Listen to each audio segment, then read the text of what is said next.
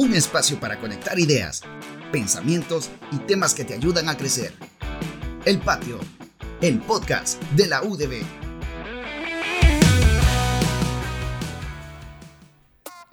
Hola, buen día, bienvenidos. Esto es El Patio, el podcast de la UDB. Soy Omar Cubillas y me da gusto estar una vez más acá con ustedes y también con Berito, que la tengo aquí enfrente, siempre sonriente. ¿Qué tal, Berito? Hola, Omar, qué gusto estar nuevamente en este tercer episodio de nuestro podcast. Y qué gusto que nos sigan escuchando porque tenemos más temas de interés para todos aquellos que están en sintonía y siempre están pendientes de lo nuevo que traemos. Creo que ahora va a estar súper interesante nuestra plática. Ya vamos a conocer quién nos acompaña. Como sabemos, cada eh, episodio pues tenemos a un acompañante aquí que nos ofrece información muy valiosa y creo que ahora va a ser un conocimiento que no nos podemos perder, Berito. Tenemos algo que creo que es muy enriquecedor o va a ser muy enriquecedor. Y es que quien está interesado acerca de conocer tips de cómo podemos prepararnos para el mundo laboral, desde cuándo debemos de prepararnos para el mundo laboral. Y es por eso que ahora traemos el tema Incorpórate al mundo laboral. Qué bueno que eh, mencionabas acerca de que todas las personas van a ser interesadas porque así como hay muchos interesados, también tenemos mucho de qué hablar el día de hoy. Sí, ¿no? y sobre todo porque me pongo a pensar cuando veía el tema, eh, qué tan difícil fue para mí conseguir trabajo cuando salí. Decía que me, me puse a hacer remembranza, me costó conseguir trabajo y ahí empecé a recordar ese momento que creo que ya en el camino vamos a ir hablando. No sé a vos, Berito, si, si recordas algo de ese momento de salir y tratar de incorporarte al mundo. Sí, sobre todo la primera entrevista de trabajo y el pensar en el currículum. ¿Qué debía y qué no debía poner en el currículum para realmente que destacara de todos los demás? Sin duda, la primera experiencia eh, es clave y creo que a nadie se le olvida. Sí, creo que sí. Pero bueno, yo creo que para hablar de todo esto y para ver quizás qué hicimos nosotros bien o mal en el camino en aquel momento, pues tenemos aquí a alguien muy especial. Así es, y quiero presentarte a la licenciada Paola Batle, coordinadora del programa de acompañamiento y inserción laboral Incorpórate. ¿Qué tal, Pau? Un gusto que estés con nosotros. Gracias, Berito. Gracias, Omar. Un gusto poder estar con ustedes. Yo emocionada de ser parte de este proyecto, de estar en una edición del patio. Eh, les he estado escuchando y llevar ahora este tema que ustedes ponen sobre la mesa de la búsqueda de empleo, ¿verdad? Algo que yo también escuchando a Omar ahorita, si me hubieran dicho todo lo que ahora pues he conocido, con experiencia, con compartir con otros colegas, digo cuántas cosas no hubiera hecho como las hice, si me hubiera autocorregido. Yo pienso, hubiera, hubiese querido tener a una Pau, a alguien como, bueno, los que están en el departamento y aquí tenemos a, Pau, por eso me refiero especialmente a ella, en aquel momento donde creo que eh, fue difícil, porque siempre es difícil eh, conseguir trabajo, emplearse, creo que es una de las cosas que, bueno, posiblemente sea de las principales metas al salir del estudio formal y luego pues eh, puede ser hasta frustrante. Sí, y sobre todo el pensar eh, en esos pequeños detalles que van a marcar la diferencia y que van a hacer que un empleador se fije en mí. ¿Qué voy a hacer realmente para que mi currículum se vea enriquecido y desde cuándo empezar? Y por eso quizás, Pau, esa es una pregunta interesante. ¿Cuándo empezamos a prepararnos nosotros para la empleabilidad? Y esa es otra palabra que, que se escucha mucho actualmente, pero ¿qué significa empleabilidad?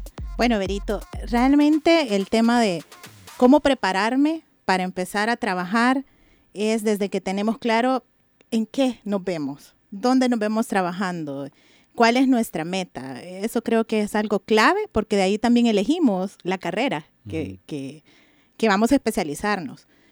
Y bueno, el tema de empleabilidad, ese término que bien menciona usted, eh, ahora suena muchísimo. Los chicos van a decir, ¿y qué es eso?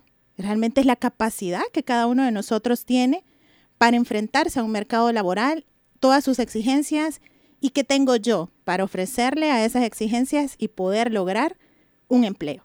Entonces, al final, cuando terminamos una carrera universitaria, creo que todos lo hacemos, uno, por conseguir una oportunidad en ese mundo laboral, o dos, ser un autoempleo, poner nuestra propia empresa, pero al final estamos trabajando y necesitamos competencias para poder mantenernos con un cliente, en una consultoría, eh, o de repente estar trabajando freelance mientras hacemos nuestra, nuestras tareas y seguimos con nuestra carrera universitaria. Entonces el término empleabilidad como tal es mis habilidades para enfrentarme al mercado laboral.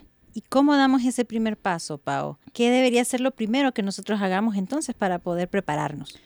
Eso fíjense que es una de las cosas que más puede costar y es el autoconocimiento.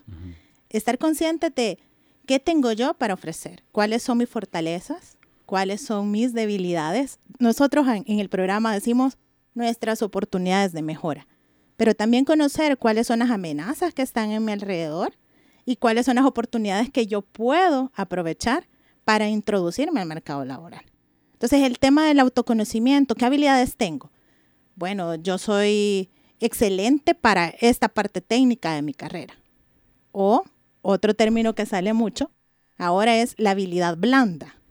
El término técnico o duro y la habilidad blanda. No sé si ustedes ya han escuchado de, de estos términos. Sí los hemos escuchado, ¿verdad, Omar? Suenan bastante también últimamente. Sí, sí, yo creo que antes, antes de abordar el tema de, de habilidades blandas, que creo que es algo bien eh, interesante de poder platicar un poquito sobre ello, porque es un punto que creo que clave en, esta parte. También me, me, hacía recordar con lo que mencionaba eh, Paola, de, de, conocerse uno mismo, que se puede decir eh, fácil, ¿verdad? Tienes que conocerte, pero creo que es un proceso un poco complicado. Yo lo, lo, pienso y dije, bueno, ¿en qué momento yo me di cuenta que que yo quería hacer lo que hago actualmente y pienso que tuvieron que pasar un par de años para que yo cayera en cuenta de qué es lo que realmente quería eh, hacer, y hasta ese momento es que uno cae, a esto es. Sí, y, y realmente en nuestro día a día, nuestro corre-corre, entre tanta actividad, nos da pocos espacios y nosotros no nos determinamos a quizás sentarnos y escribirlo o pensarlo o ahora en un dispositivo grabarnos hablando de, de nosotros mismos, creo que nadie lo hace o muy pocos logran hacer un ejercicio de autorreflexión. Yo mencionaba términos como fortalezas, oportunidades, debilidades, amenazas, que es algo que muchos utilizan para sus proyectos, un FODA. Pero un FODA lo hacen para un proyecto de investigación, para empezar a, a preparar algo empresarial, pero muy pocos lo utilizan para un ejercicio personal y poder empezar a decir para qué soy bueno y no tan bueno. Y, y, y lo que tú dices, Omar, el, el tema de mirarnos a nosotros mismos es una cosa que no es fácil. Yo puedo criticar a otro, yo puedo verle al otro el defecto, pero vérmelo a mí mismo no es tan fácil. Entonces, por eso ese primer gran paso de autoconocerme y saber dónde estoy y qué es lo que yo quiero alcanzar, eso es lo que los, los que nos están escuchando, creo realmente que es lo clave, ¿verdad? Y tenerlo bien transparente para nosotros mismos. Y en ese caso creo que también es, es de mucha utilidad cuando vamos eh, experimentando diferentes acciones o actividades en las que nos damos cuenta si funcionamos en esto, si funcionamos en aquello, mm, mejor esto no lo hago. Y para eso creo que también es, es valioso el poder ponerlo en práctica, eh, todo lo que vamos aprendiendo en la carrera a través de actividad de cátedra o del servicio social. Voluntariado. voluntariado, ¿verdad que sí? Es como una oportunidad que tenemos también para irnos conociendo, como bien mencionaba Omar, es, es complicado, pero son algunos detallitos que podemos ir tomando en cuenta para también autoconocernos. Quizás a través de, esas actividades eh, o proyectos que en algún punto lo vemos como meramente académicos, creo que es una primera oportunidad para descubrir algunos aspectos donde tenemos las fortalezas y posiblemente también descubrir aquellos en los que no, yo siento que en algún punto a mí me, pasaba, eh, posiblemente en mis dos primeros años de, carrera yo decía, bueno,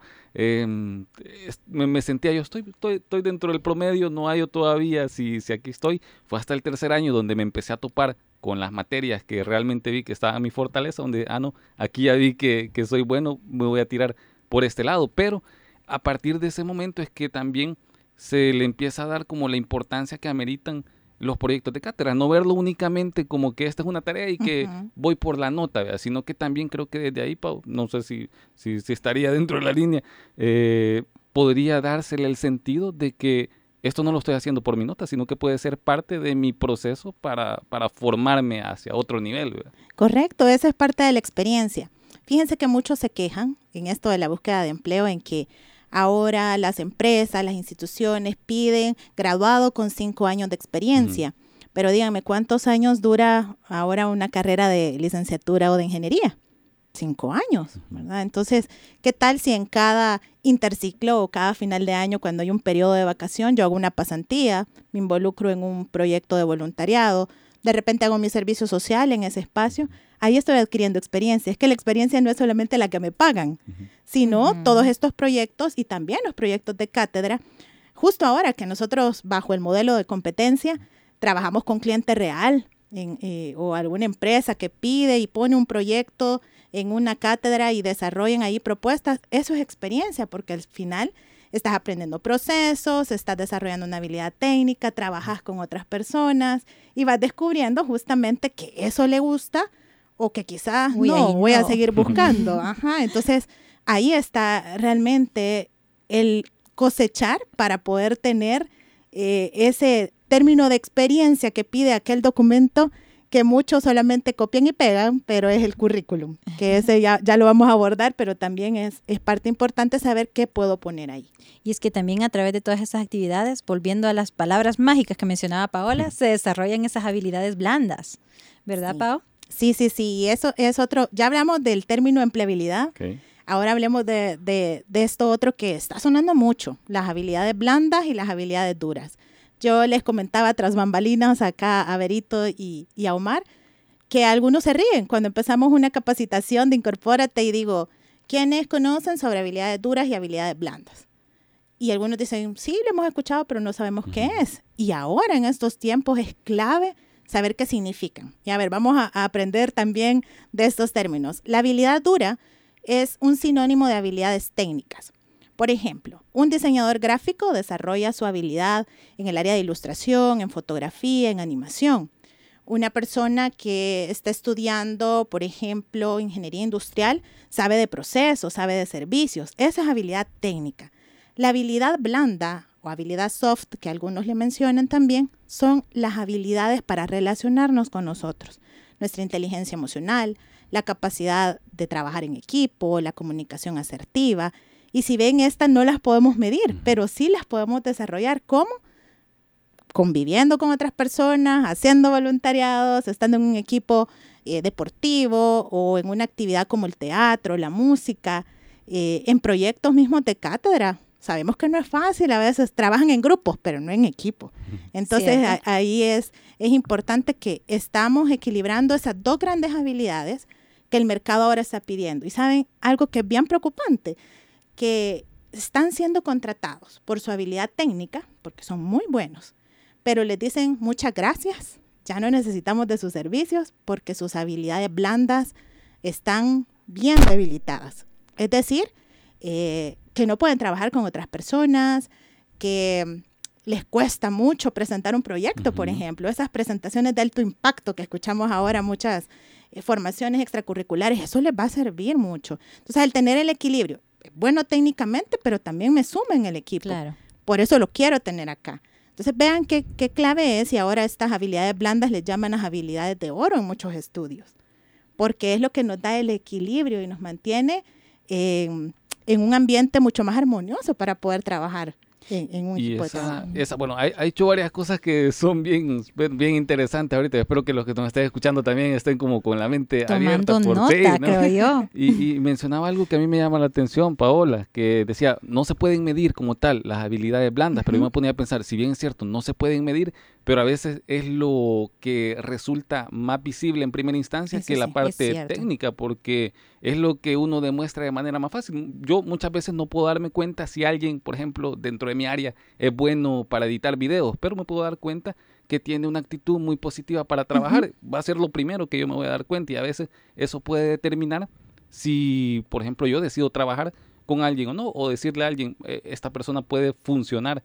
en este proyecto o no, no tanto con base a la habilidad técnica que posiblemente no la conozca del todo, pero sí con base a su a sus Actitud, a su habilidades a sus actitudes que en ese punto, Berito, creo que abonan a otro aspecto, que es como ir creando esa, ese perfil, esa, esa carta o esa tarjeta de presentación. Del, estudiante. Justo lo que tú estabas mencionando me traía a ese tema porque me ponía a pensar cuando con otros colegas la, la primera impresión es tan importante, las primeras palabras, aún la forma en la que si te mira a los ojos cuando te está hablando, si realmente eh, puede formular adecuadamente sus ideas. es justamente lo primero en lo que pensamos y nos hace dudar de, por ejemplo, qué tan bueno será esta persona para ya presentar un proyecto. Si tal vez no lo puede hacer, acá que estamos en confianza. Entonces, sí, la tarjeta de presentación y la primera impresión parece que son muy importantes. Sí, sin duda en la búsqueda de empleo, acuérdense, ahorita hay un mercado sumamente competitivo muchísimos profesionales que están siendo graduados de diferentes carreras en varias universidades.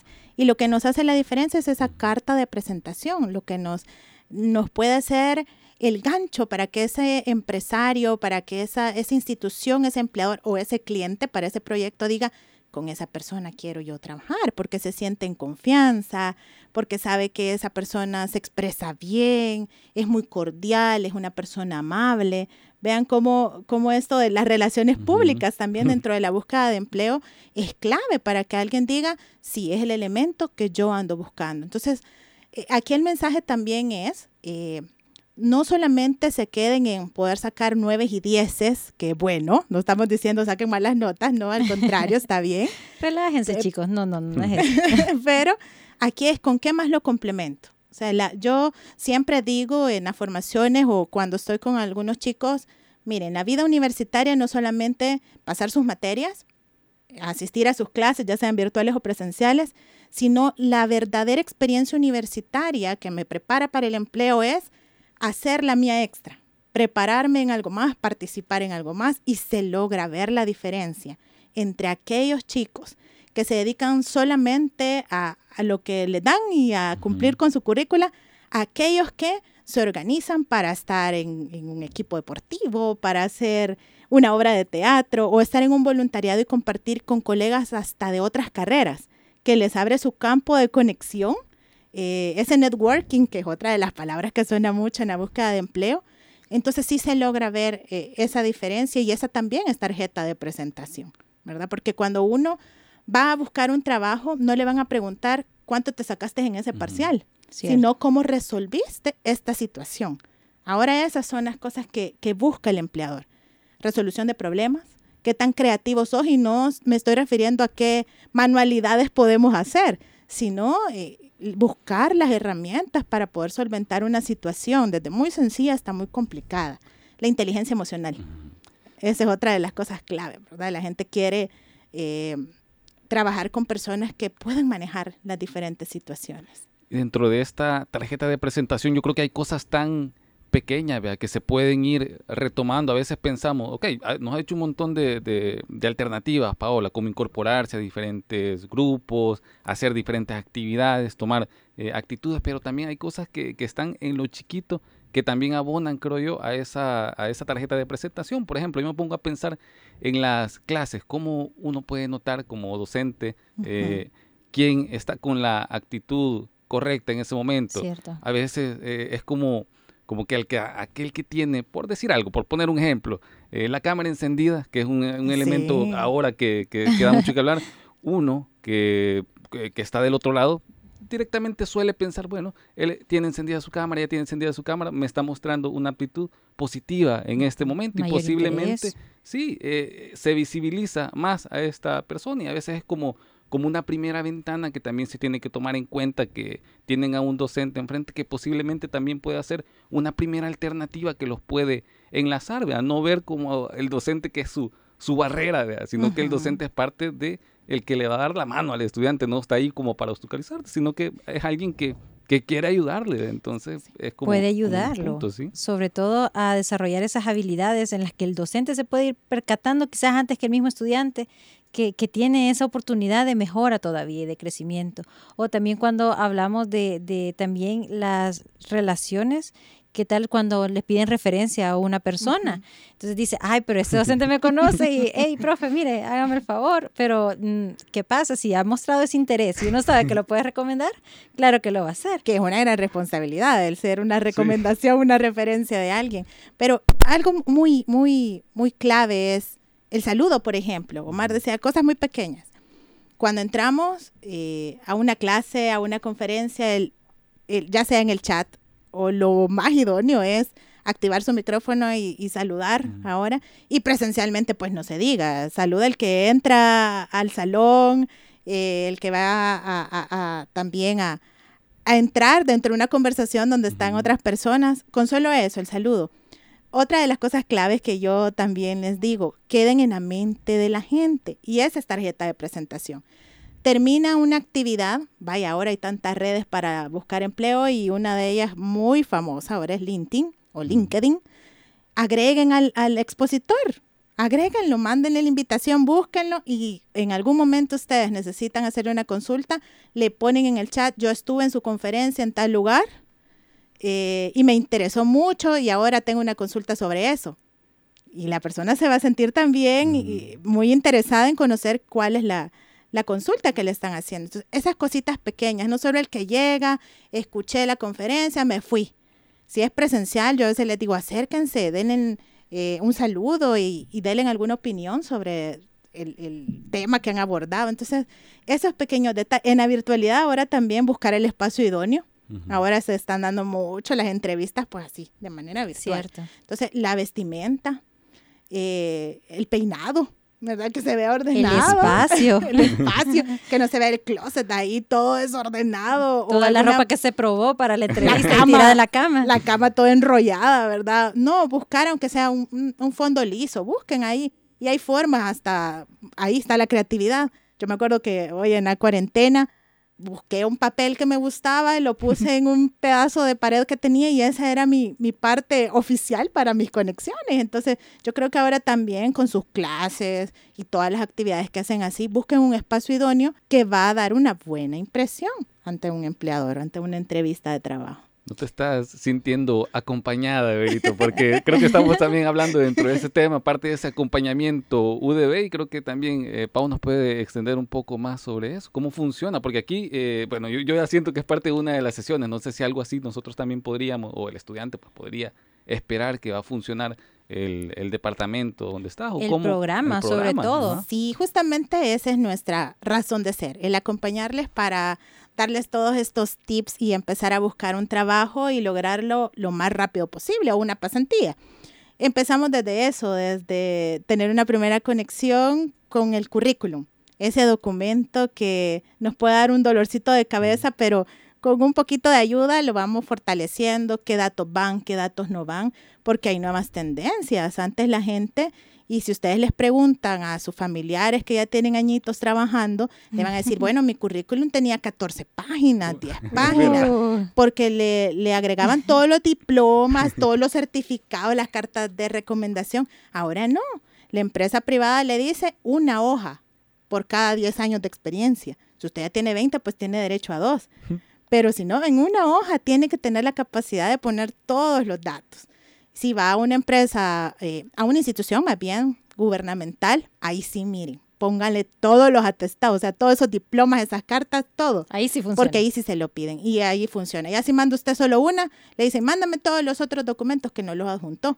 Entonces vemos esas diferencias. Nosotros les explicamos esto a los chicos, la foto, si no tienen una foto para el currículum, nosotros se las tomamos en oficina, solo hacemos la cita y ahí vamos poniéndole, ¿verdad? Bien el cabello, póngase así la camisa, porque a veces una selfie y la selfie ya no se ocupa para el currículum o cortan la foto donde están con sus amigos o cuando se graduaron de la UDB y sale el diploma, las flores atrás y ese es un ruido, ¿verdad? Visual.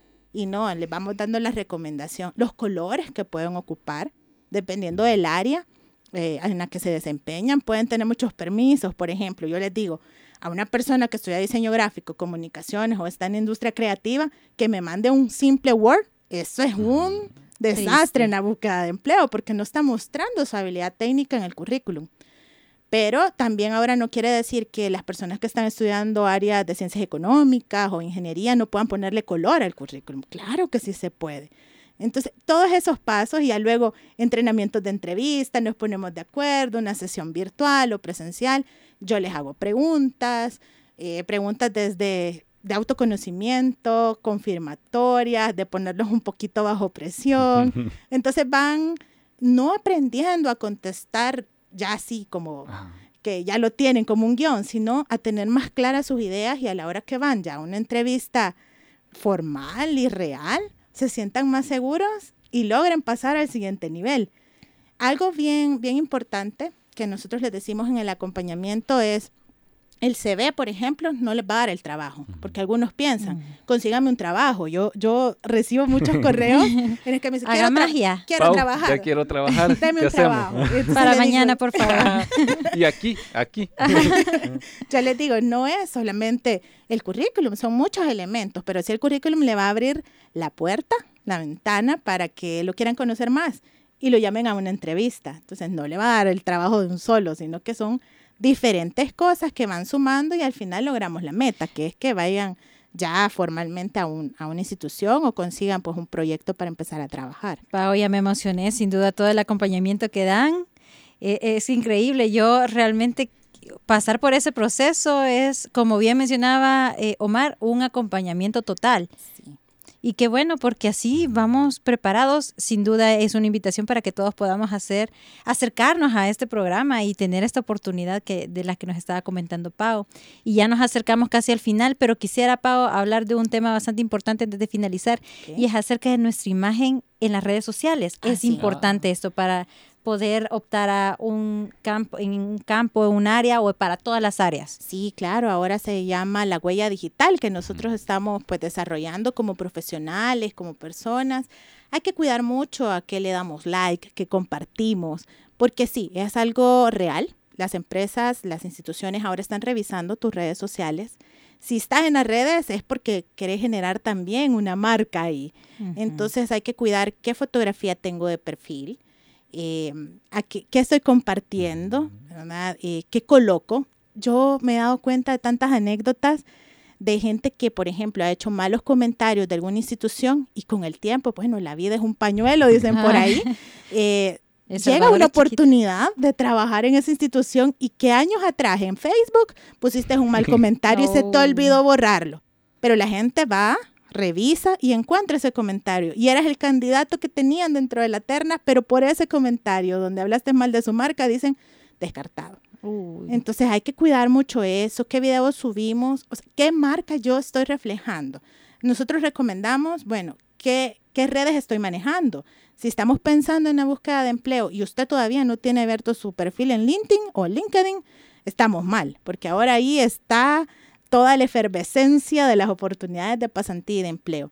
Pero si usamos Facebook, TikTok, eh, Instagram, tenemos nuestro canal en YouTube, qué bien, pero que lleven esa misma sintonía y que, por ejemplo, la misma foto de perfil de Berito y de Omar esté en todas sus redes, porque eso va generando marca.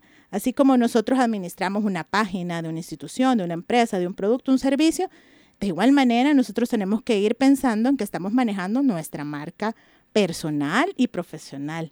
Entonces pongan atención en toda esa parte. Omar. Está, está interesante eso de tener Sí. la, la misma foto de perfil, porque ahora ya, ya, ya me puedo validar yo, porque yo cuando salgo bien en una foto, que es bien difícil, la pongo en todo. Ahora ya puedo decir, no, esto es con fines profesionales, la Así tengo es, en todos mis así perfiles. es. No, no, No, es y no sé si te ha pasado que alguien te ha dicho, ya te ha buscado a ver qué te aparece con tu nombre en internet. Si pones tu nombre, ¿qué Sí. aparece? Porque así, definitivamente, esa foto va a ser muy famosa cuando pongamos Omar Cubillas en el buscador. Un alcalde sale, no decir de dónde, pero si ponen un ¿En marco ya sale un alcalde. A la par salgo yo, pero, ¿De ahí, pero sale un alcalde que no sé de dónde. Pero ese es un buen ejercicio, buscarse y ver qué sale de uno. Porque en realidad ese es el ejercicio que hacen los empleadores. Así que ojo con eso. Huella digital es clave para buscar un trabajo. Y si quiere comentar algo, que haga una cuenta falsa. No, mentira. No. Ah, mentira. No, bueno, gracias Pau por todos estos insumos, toda esta información tan valiosa. De verdad que punto tras punto de lo que hemos ido conversando ha sido tan importante y también creo que en conjunto ha sido un tema de sumo, suma importancia para todos los muchachos, todos los escuchas del día de hoy. No, yo muy agradecida de compartir con ustedes. Creo que el tiempo se volvió corto.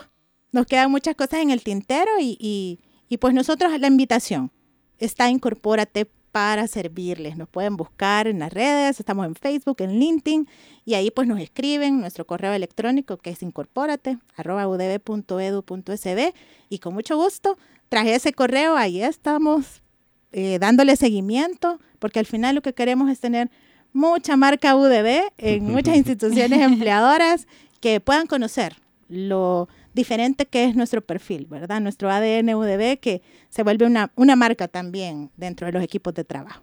Bueno, muchas gracias, Paula. Vamos a pedir al equipo de producción que en algún momento nos la pueda traer de nuevo y que a Ah, Paula también, ojalá que gusto. quiera venir de nuevo. Pau, Pero- queda invitada. Con mucho gusto, un placer.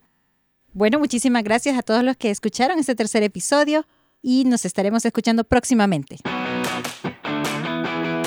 Un espacio para conectar ideas, pensamientos y temas que te ayudan a crecer. El Patio, el podcast de la UDB.